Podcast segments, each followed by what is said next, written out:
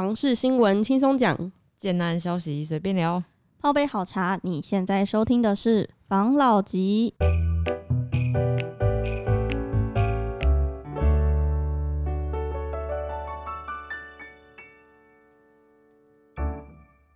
关心你的房事幸福，我是房老吉。我是大院子。我是茶汤会，我是五十兰，好，我们今天来聊聊通膨的问题。关于通膨。大家都知道，现在不是不管疫情啊，还是什么什么等等的物价上涨啊之类的，就是造成通膨状况还蛮严重的嘛。嗯没错，尤其现在房市又这么热，我就看到一个新闻，它没错写说通膨一律引爆台湾的房市，老天保佑，别让泡沫破了。它的内容是说，通膨一律终成台湾房市最后的引爆点，恐慌自产族与观望首购族不断冲入，台湾房市开始遍地开花。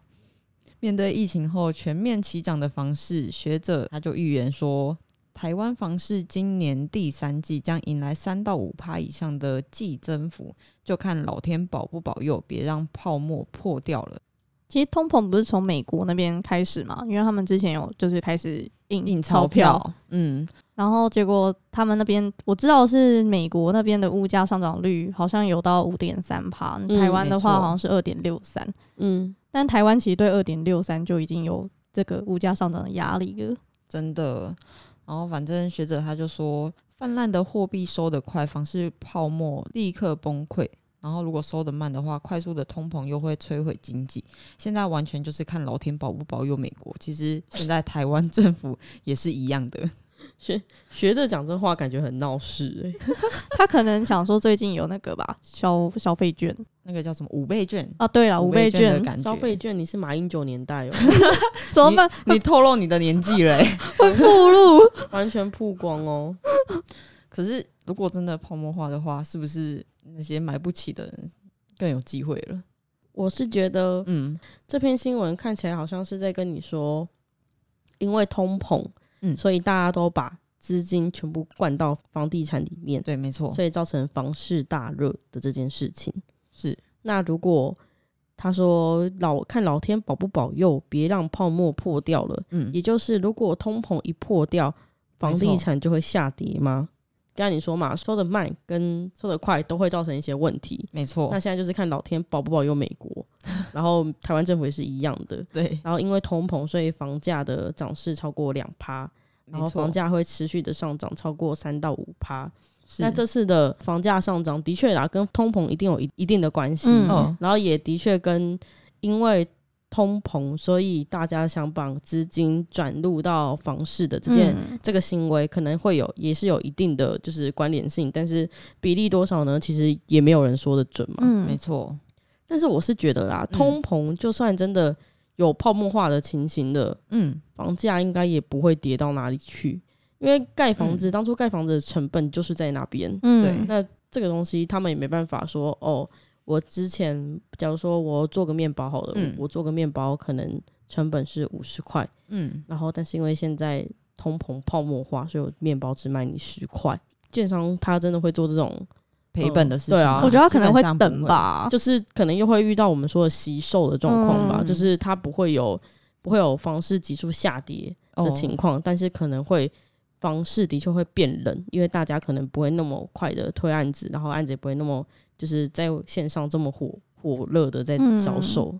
对啊，那反正就是应该说，我们房价的涨幅正常合理的范围，应该是在我们的成那个经济成长率，还有那个通货膨胀率嗯的差不多的那个爬树。可是嗯它一旦超过，就代表它有点长过头了。嗯，所以，即便它真的是可能稍微没有长得那么夸张，但是它还是会长。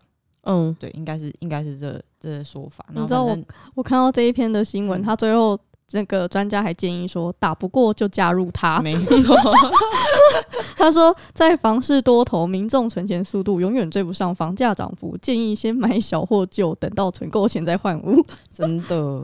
没错，也就是专家也是建议你，就是打不过通膨，你就加入通膨；对，你打不过房价，那你就加入就是房价。房价。从容易入手的开始。没错，但是也是他也有说嘛，就是不嗯。要就是追加、啊，就是比如说现在不是有某几个地区，因为一些产业的进入啊，或是当、嗯，当地的一些房市的氛围，所以特别热，然后价格开的特别高，已经高到是那种，呃，就是你以为的天花板，其实不是天花板的那种感觉。那当然就是你在你在抗通膨的时间，就是不要去买那个。那个特那那样子的，对那样子的产产品，因为这样子你可能会变成通膨本人哦。如果你的就是就是效就是你的操作速度不够快的话，嗯你有可能就会变成通膨的本人了。没错，你就会被套牢，所以你自己下手前，大家自己下手前要对对对。没错。那下一则新闻嘞？然后下一则新闻就说，中央信用管制房市将有三大的变化。嗯，那一开始他是说，像中央银行，他在九月二十三号的时候就召开了里监事会，会后就有一个记者会发布几项重要的资讯。第嗯一就是央行的基本利率冻结维持在一点一二五趴，因为台湾有些企业发展很成功，但是也因为疫情的关系，不少的企业或是个人受到了影响，使得收入状况不甚理想，所以央行他们体恤所有的人民在利息的部分维持冻结不升息的一个局面。嗯但是在房地产的部分，央行就读到了两个数据。第一个是对建商土融、建融的放款余额，每个月都在增加中。然后第二个就是一般的房屋贷款，每个月大概以两百亿左右的速度成长中。所以它依这两个数据解读出房地产的热络仍然持续的增温，并没有下降的一个趋势。嗯然后这波第三次的选择性信用管制，其中有三个部分跟房地产界息息相关。第一个是工业区的土地，如果没有及时开发的话，对于工业区的土地融资将限缩，足以办贷款而一年内尚未开发，将限期局部归还，来抑制工工业区土地的再上涨。这波台商资金回流，有局部的资金已进入工业区。土地已经涨了三十趴了，使得真正需要工业地盖工厂的企业成本增加，所以央行对于工业区的土地实施选择性信用管制。这样，所以他就是呃，等于就是央行读到了这几波讯息之后呢，嗯他现在做的第一件事情就是他将工业区的土地融资限缩了。没错。然后如果你就是你已经你这块地，然后跟我办了贷款，然后你这块地如果没有在我的、呃我们讲好的一个时嗯间内开发的话，嗯我就要把你的地收回来吗？我要把 给你的那个资金就是收回来一部分，局部收回这样子。然后去逼迫、胁迫他们要赶快开发。对，没错。你之前不是有嗯说那工业区的话，它应该说有些人可能有些建商可能会买土地，然后规划停车场嘛。嗯，工业区有办法吗？哎、工业区它不行吧？就是盖厂房以外的方法吗？工业区一定有很多办法可以就是规避这件事情，规避我买了之后，但我还没有要开发的嗯，这件事情。嗯，那只是建商会用什么方法，这我们就不得而知啊。毕竟人家可是就是佼佼者。翘楚，就是在 在这建个筑业界的对翘楚建筑业界翘楚，而且他都说了。可能也不是建商哦，因为他说的是嗯台商回流，哦，对，有三十帕的资金进到了工业区里面，没错，才会造成工业区的土地一直上涨。那台商嗯回流三十帕资金进到工业区的土地里面，到底是真的要盖厂房呢？因为台商回流嘛，嗯嗯，真的要盖厂房呢，还是这个东西只是他先投资呢，留着呢，先买买地放着呢？这就是不得而知。但是就嗯政府跟，因为它是央行嘛，央行央行不就是国家银行吗？嗯，对啊，那以国家的角度来看，我这个土地，你用这个嗯土地跟我贷款了、啊，你没有开发，那就代那就代表我贷给你的那个初初衷就没有啦，没因为他可能就是想要让他赶快就是让这个土地活用它，然后有就业机会的。对对对，然后结果他没有做到这件事情，那他就只是想要赚钱而已啦。对啊，那他就是一个 emoji 后啊，就是钱要给你收回来啊，好啦，那这很理所当呃然啦，是没错。嗯。对啊，那、他做的第第二件事就是对于住宅跟商业用地的土地融资借款，由原本成数七到八成，第二次信用管制只有六五成，其中的十趴还要保留到取得建造开工后才可以拨款。嗯。然后第三次的信用管制，土融土融不能超过六成，而且其中十趴需保留到取得建造开工后才可以拨款，使得使自有资金需提高到一倍，这对建商买地来扩大其规模限缩的更紧了，对健康。对建商开发推案的时程也会拉长，有抑制抢购土地的现象。这个东西它，呃，这个东西，嗯，它虽然它虽然就是呃提陈述有做一些调整，没错，让建商可能自己需要自备的资金变得比较多，没错。但这个真的会抑制抢购土地的现象吗？因为我就认识很多建商都是直接买现金买地啊。你说捧着现金去买地吗？，就是很有啊。他们完全不跟银行打交道的那种。他就是他可能也跟银行打交道，但是他对于就是买地这件事情，嗯。因为人家不是说你如果跟银行贷款买地的话，你要在什么时间内开发嘛？他可能就是不想要啊，那我就没有要跟你银行贷款啊，我就直接用我自己现金买啊，我爽爽养多久就养多久啊，这样子的感觉吧。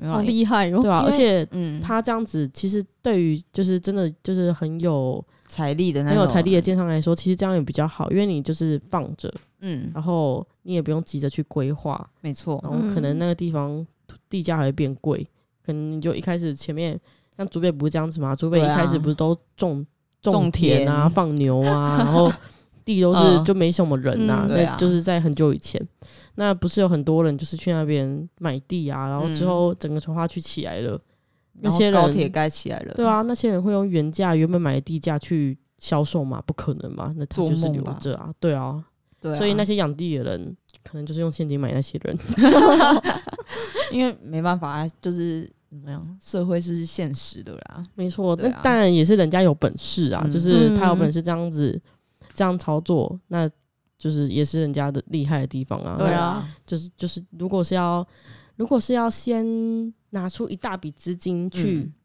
盖这个房子，那他他可能就是走预售了，就他哦必须先把资金先回收。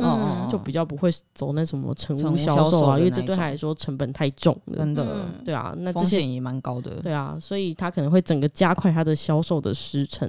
所哦以就算土地的这个贷款的这个时程有改变，但这些时程的产生出来的风险，应该还是从建商身上再回到消费者身上，他们会嗯想办法去处理这中间的一些过渡期啊。对啊，对啊，是没错了。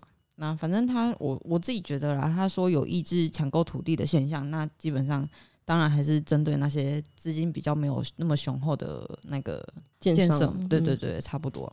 然后他做的第三个动作就是关于个人跟自然人购物时，第二户房贷不得有宽限期，且贷款成数不能超过六成，交屋后必须按月缴交本金与利息，这会让投资客的资金有所限制。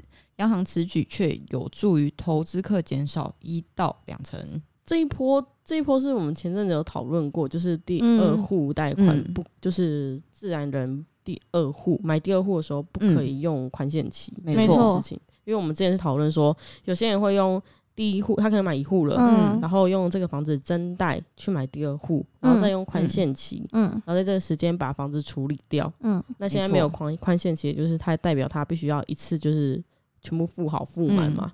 可是这样子不是有时候会衰到那些自住客吗？对啊，是没错啊。他们要不要换屋的话就很麻烦。对啊，可是如果是这样子来说的话，嗯，真的自住客就是有刚性需求的人，其实你可以把你的房子先过到呃另一半对子女嗯或是另一半或是父母身上，哦。然后这样子，当你名下没有房产的话，你就可以去做第二户的这个贷贷款款的动作，嗯所以嗯。这些东西还是有解啊。那投资客的话，真的就是厉害的投资客，他应该也没在，怕这个，就是对他应该也没在怕什么宽限期，他手他的手下手下可能就十几来户了，他才管理嗯。第二户还是第三户，真的没办法，因为上有政策，下有对策嘛。对啊，但是就是聪明的人，他们当然会想办法去规避这些对他们不利的事情。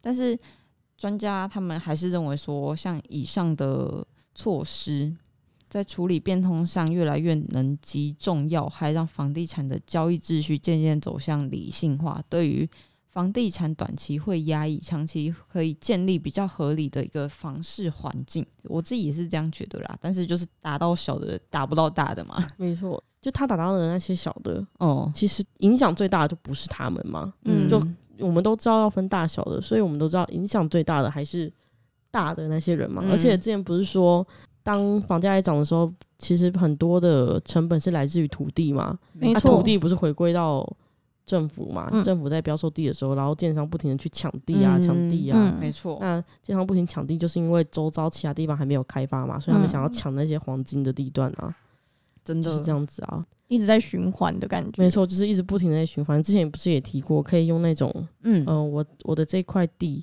它用抽签的，哦，就不是用有有有，抢的啊。对啊，哦就是有很多种方式，只是政府可能也没有用那种方式，真，的，不然就赚不到钱。对，嗯，对啊，所以以没办法，就是买卖这件事情本来就要有利可图嘛，不然谁要做买卖？所以就是大家还是要眼睛放的雪亮一点。对啦，就不是潘娜。没错。那我们下一则呢？下一则是扶老比冲新高，躺平三族群将改变台湾的房市。嗯然后这则新闻他说的是台湾迈入了高龄化的社会，然后反正专家他就断言房市将衍生三大现象，第一个就是小宅瓜居族，第二个是长租客。第三个是等继承房子的躺平族，这三类的人将越来越多，长远将造成国人取得房产的模式改变，依赖继承取代购买。呼吁政府应超前部署，同时正视老屋去化的问题，借此缓解人口老化对房市的冲击。哇塞！可是依赖继承哦取代购买这件事情，听起来蛮爽的、欸。很爽啊！啊可是又不是每个人都可以这样，我也很想要继承取代购买啊，靠政府背。政府担心的点是什么？因为现在依赖继承的人多吗，而且你他都说了，很有很多那种小宅族啊，然后不然就是长租客啊、哦这样子类型。那这样子的类型就完全没有办法依赖继承啊，因为代表他们没有东西可以继承啊。没错，对啊，所以讲。我自己觉得他们是不是怕台湾人越来越不努力，台湾人不加油了，然后就只想说、哦，没关系，那我就负担得起的就好了，然后就长租，然后或者说买小一点，然后嗯或者是等着继承这样。嗯他他他的意思是，就是像现在不是人口的，就是高龄化越来越严重嘛，就是人口结构有改变一些了。嗯那高龄化严重的状况，就很有可能会造成，就是哦，我我可能我也没有要生小孩，嗯，那我就住那种小小的房子就好了，就是第一个嗯小宅族嘛，就是我没有我们要生小孩，然后我可能。呃，就是跟我的另一半在一起，嗯，可能也没有另一半，就不一定，就是他也没有这个打算，哦那他可能就每天就这样过日子，所以房子就是小小的就够了。真的然，后第二种是那种，呃，反正我也买不起，我就用租的。对，就是那种，就是我我我现在用租的，然后每天可以吃好吃的，然后玩嗯好玩的，然后又没有什么压力，嗯就是我也不需要去背负房贷，然后我就只要过好我自己的生活就好了。他也没，哦就算他有想生小孩，他也没有想要留给他的下一代。嗯对，就是他只是哦想要过好眼前的日子就好了。及时行乐的这对，种及时型行乐型，没错。然后第三种就是，呃，家里就是可能不想努力。对家里可能有，然后他就想说，那我就等。那如果他嗯爸妈再生一个出来，那他就等不到了。或是要分，没没错，说他可能就只能分到一间啊，还是什么的。感觉一切都是在绕着高龄高龄化的这个社会在走。那没错，高龄化的社会的确，年轻人会有比较大的压力跟负担，因为他必须去。人口结人口结构图不这样吗？就是一个平行线，没错，然后上面是老老年人，然后下面嗯可能是青壮年。是的那，青壮年当青壮年越来越少，老年人越来越多，等于青壮年的压力越来越大。嗯那在这样压力大的情况下，加上现在房价又不停的上涨，他们到底嗯有没有勇气买这个房子也是不知道。真的嗯，对啊，但是还是因为还是还是秉持着就是我们一直在讲的，就是希望，呃，嗯如果真的有喜欢，就是如果真的有想要 买房子的人，嗯，还是就是买吧，因为这个东西。你想想看，如果假如说你是小宅主好了，那你可以买小宅啊，没有不行啊。对啊，那假如说你是长租的那种人嗯好了，那你要想，如果你现在租的很高兴，没错，但如果突然有一天你的屋主要把房子收回卖掉，或是给谁，或是他嗯。一下调你租金调个五十趴，你你受得了吗？嗯。对啊。对啊，所以这种这个时候还是有一个自己的家，就是自己的房子会比较保险呐、是啊，你就你也可以买小宅啊。如果你觉得就是不想负担太大的话，你可以往嗯蛋白区走，然后不一定要挤在那种很。很都市的地方，对啊，，你可以找一个比较舒服的一点地方啊，就是压力也不会太大，嗯但至少有一个可以不被人家就是不用担心未来会有什么变动的家，没错没错，哦可能就是不用不用害怕，就是有一天你可能被租金，对对对对，租金一下上扬的太太过猛啊，然后你一时间又找不到其他落脚处啊，嗯就是会无家可归。对落得无家可归，只能去桥下的这种状况。呃，没错，还是我们还是鼓励大家啦，就是大家可以往正向的地方发展。没错，台湾人请加油。没错，好，那我们今天就聊到这哦，好谢谢大家。拜拜拜拜谢谢大家收听防老集。拜。